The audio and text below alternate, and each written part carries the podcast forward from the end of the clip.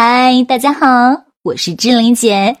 你配拥有最美好的一切，包括一诺老师的《猪买单》，脑袋决定口袋，《猪买单》是企业家最最有效的补脑课程。有一个乞丐，整天在街上乞讨，对路上华丽服饰的人毫无感觉，却妒忌那些乞讨比自己多的乞丐。这个人啊。估计一直就是一个乞丐了。有一家庭妇女，她买了一件衣服，回头习惯性的跟邻居显摆，但她却发现同样的衣服，邻居比她少花了二十元钱。于是她耿耿于怀很多天。她的格局值多少钱？只值二十块钱。记住一诺老师这句话，顿悟商业真谛：你的格局决定你的结局。有三个工人在工地砌墙，有人问他们在干嘛。有一个人没好气地说：“砌墙啊，你没看到吗？”第二个人笑笑说：“我们在盖一栋高楼。”第三个人笑容满面：“我们正在建一座美丽的城市。”十年后，第一个人仍然在砌墙，第二个人成了工程师，而第三个人成了前面两个人的老板。一诺老师经常说：“焦点在哪里，注意力就在哪里；注意力在哪里，终点就在哪里。”记住一诺老师这句话，顿悟商业真谛：焦点决定终点，注意力等于事实。有这样一句谚语：“再大的烙饼也大不过烙它的锅。”这句话的哲理是：你可以烙出大饼来，但是你烙出的饼再大。也得受烙他的那口锅的限制。我们所希望的未来，就好像是这张大饼一样，是否能烙出满意的大饼，完全取决于烙他的那口锅。这就是一诺老师经常教导弟子的格局。各位，你喜欢看历史吗？比如说四大名著《西游记》《红楼梦》《三国演义》《水浒传》。很多人在改变世界商学院公众号上面都可以看到一诺老师经常带着亲传弟子去世界各地游学。历史是一面镜子，你有空多照照自己。很多人看电视，焦点放在哪里，你就是什么档次的人。比如说，焦点放在里面的武功高强的人，那你就是个武夫，最多是个将军。如果你的焦点放在义气上面，你就是重情重义的人。如果你的焦点放在儿女情长上，你也就是儿女情长之人。记住一诺老师这句话，顿悟商业真谛。你能看到多远的过去，就能看到多远的未来。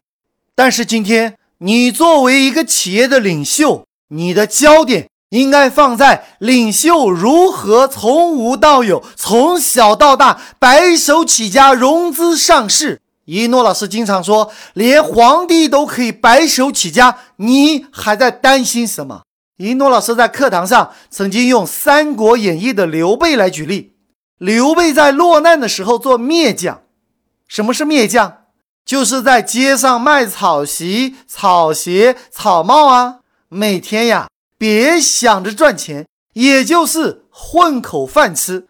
跟他一起做小生意的人，每天都在对比你卖了多少钱，他卖了多少钱。有个叫小二的人问刘备：“你今天卖了多少钱？”时，刘备说：“你看对面的那个乞丐，他整天在街上乞讨，对街上华丽服饰的人毫无感觉，却妒忌那些乞讨比自己多的乞丐。”这个人呐，估计这辈子也就是个乞丐喽。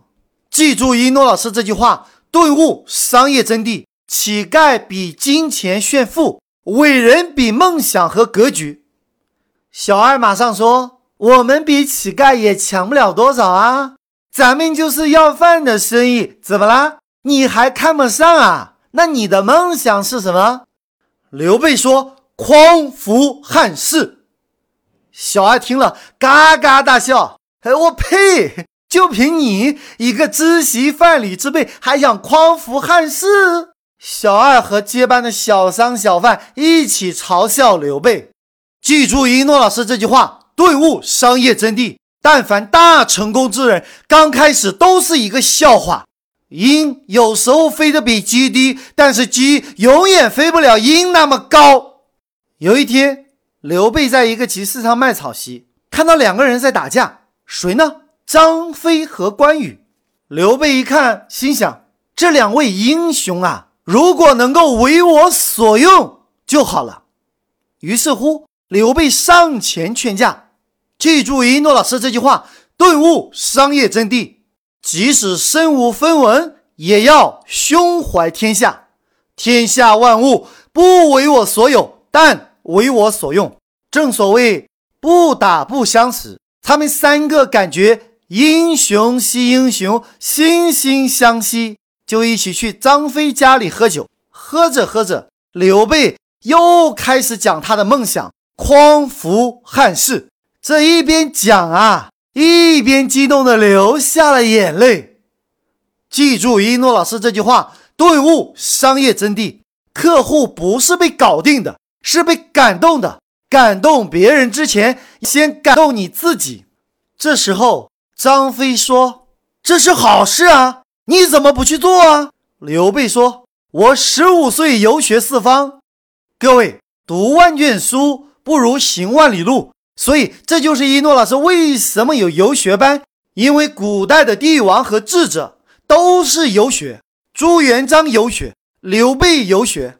刘备说：“我十五岁游学四方，寻师访友，常思上报国家，下安黎民。”张飞说：“哎呀，俺是个粗人，你说到底让俺老张怎么干？”记住一诺老师这句话，顿悟商业真谛：众生无主。所以需要你来领导他们。一诺老师曾经说过，大多数人都是没有梦想，他们愿意跟着有梦想的人。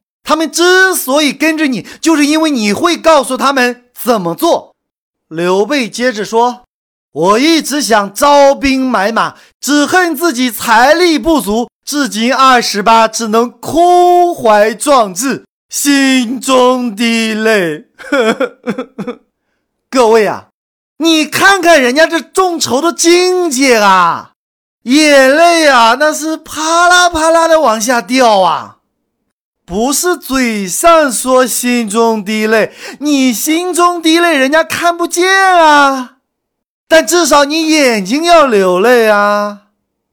所以后来人家说刘备的江山是哭出来的。有人问一诺老师，如何才能感动别人？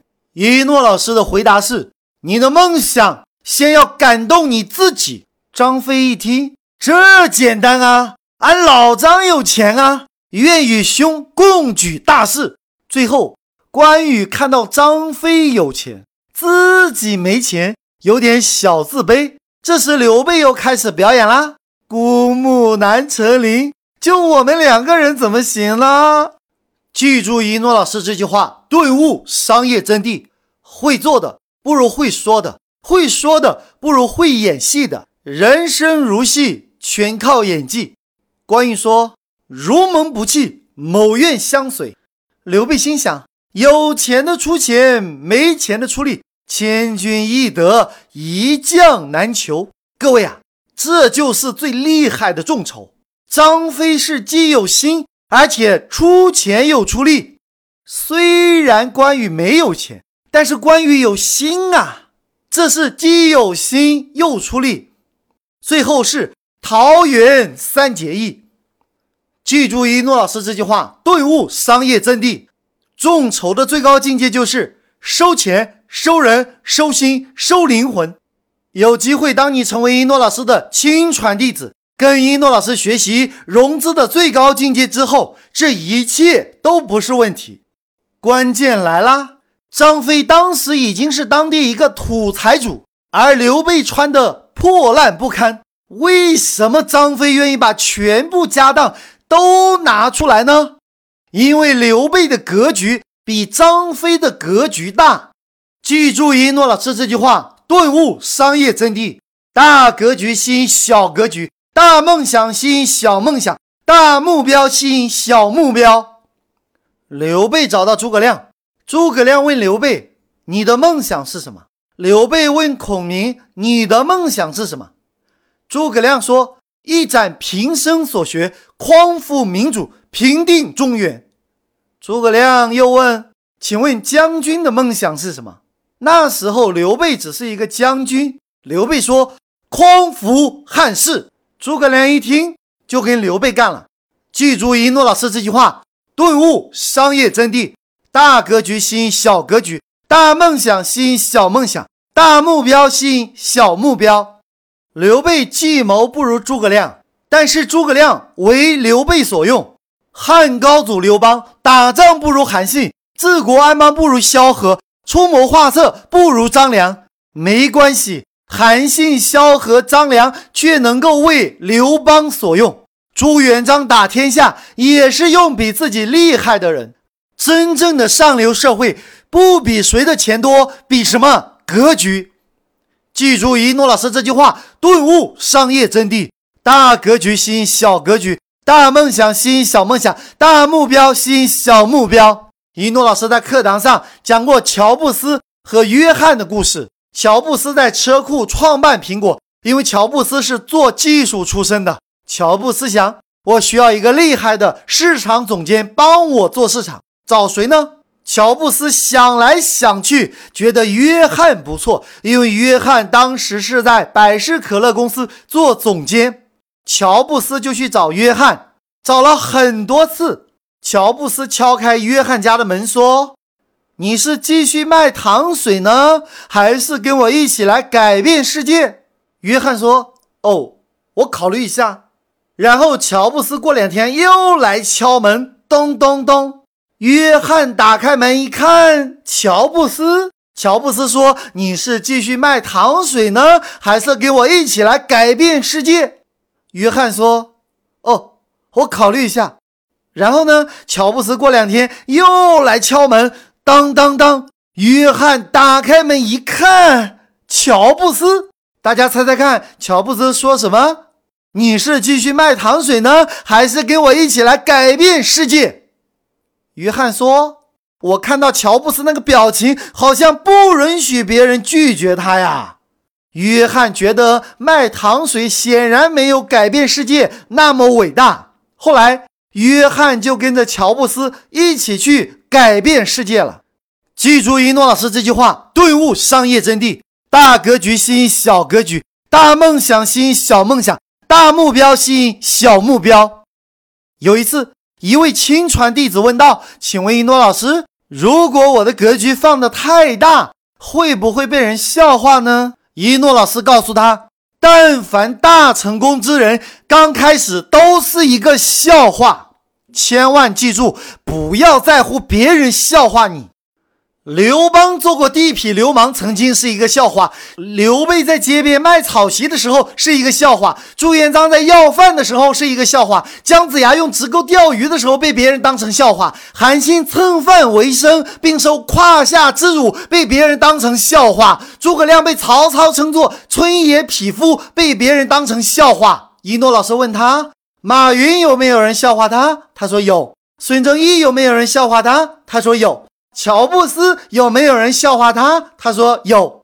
一诺老师问他牛布斯有没有人笑话他？他说：“请问一诺老师，牛布斯是谁？”一诺老师说：“这个问题问得非常好，就是没有人笑话他，所以牛布斯就没有成功啦。”记住一诺老师这句话，顿悟商业真谛：人不要脸，天下无敌。不要怕别人笑话你。借用曹操说过的一句经典励志的名言：“你们昨天看错我曹操，今天又看错我，明天可能还有人看错我，但我永远是我，我永远不怕别人看错我。”各位呀，当有人笑话你、讽刺你、打击你、排挤你，恭喜你，你正在迈向成功。记住一诺老师这句话，顿悟商业真谛。别人笑我太疯癫，我笑他人看不穿。就像一诺老师经常说的：“你不懂我，我不怪你。”好了，就要跟大家说再见了。想了解一诺老师更多课程和书籍，请加我助理微信：幺幺三四五六六幺幺零，千雪老师。幺幺三四五六六幺幺零，千雪老师。幺幺三四五六六幺幺零，千雪老师。大家好，我是星爷的御用配音石斑鱼，我向大家隆重推荐一诺老师。如果你受够了目前的生活，渴望改变；如果你想要改变自己和家族的命运；如果你想让赚钱变得像呼吸一样简单；如果你想设计出免费比收费更赚钱的可行性方案；如果你想借一诺老师的智慧整合天下资源；如果你想用别人的时间花别人的钱办大家的事。钱进你的口袋，一定要好好学习。当今全世界最最最实战的商业圣经——猪买单，学会猪买单，不用回农村。教你学会一诺老师的猪买单，全世界都可以为你买单。当你学到一百遍以上，就会出现一种奇迹，这种奇迹叫做羊毛出在狗身上，猪买单。